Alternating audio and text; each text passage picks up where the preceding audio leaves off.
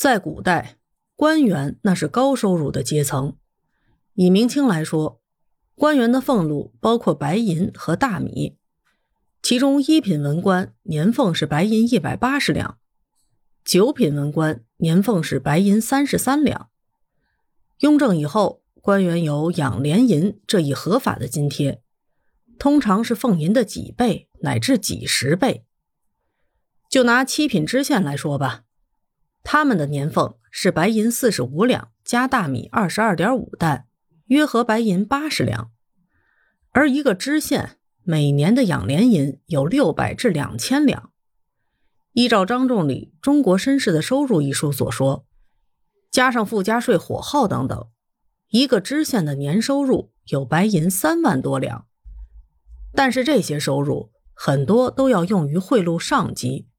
真正到手的也所剩无几。读书人就是当不了官，一直做教书先生，工资也相当可观。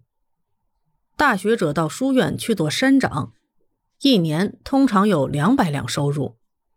曾国藩平定太平天国之后，重建了南京的中山书院，给予山长的待遇是年薪九百八十四两白银，包括正式的工资、伙食补贴。以及过节费，晚清山西士绅刘大鹏的东家也很不错，给他开了白银一百两的丰厚报酬，还为他配了个仆人。但是刘大鹏呢，并不将教书视为理想的工作，自言为糊口继儿。其实刘大鹏啊，比他另一个同行的朋友可幸运多了。那个朋友一年教五六个学生，一人教数修一千六百文。加在一起也不过白银十两左右，每个月仅靠一两白银养家。清朝徽州的生员詹元相，除了熟师的工作之外，主要投资土地当地主。在康熙四十四年，也就是一七零五年，詹元相支银四两五钱，买贤生地楼下定田租六平，田皮一平。第二年。他再将庄基山田皮五平租出去，得银一两九钱五分。詹元相至少有十一块这样的土地。所谓一平田，也就是能生产一平粮食的土地。詹元相的土地名义上能有几十两收入，但是实际呢很难如数拿到，因为佃农时常有抗租的行为，经常还得打官司收钱。那么，耕种詹元巷土地的佃农，一年忙忙碌碌，到头来能有多少的回报呢？江南土地分散，没有什么大地主，自种租田三五亩的情况很普遍。对生产所得，佃农和地主通常是对半分。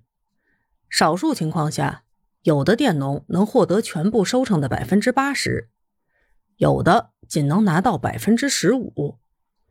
这是由佃户掌握生产资料的多少来决定的。如果佃户的农具、耕牛、种子都是借自地主的，又怎么好意思在年终的时候多分稻谷呢？詹元巷的庄基山田皮既然收一点九五两白银的租金，那租户所得也大致相当。这个租户显然不会一年仅仅种这么一小块地。张吕祥在《补农书》中说。上农夫一人只能治十亩，而徽州亩产粮食三百二十八斤，一个农民年产三千二百八十斤，自己烙一半约十担，合白银十五两。这还不算家庭中妇女们通过织布等副业获得的收入。种经济作物来钱快，古人也懂。福建南靖县的秋霜租种了一块甘蔗地。一年的租金为白银二点四两，收获的甘蔗后来卖了番银十七元，大约合白银十四两。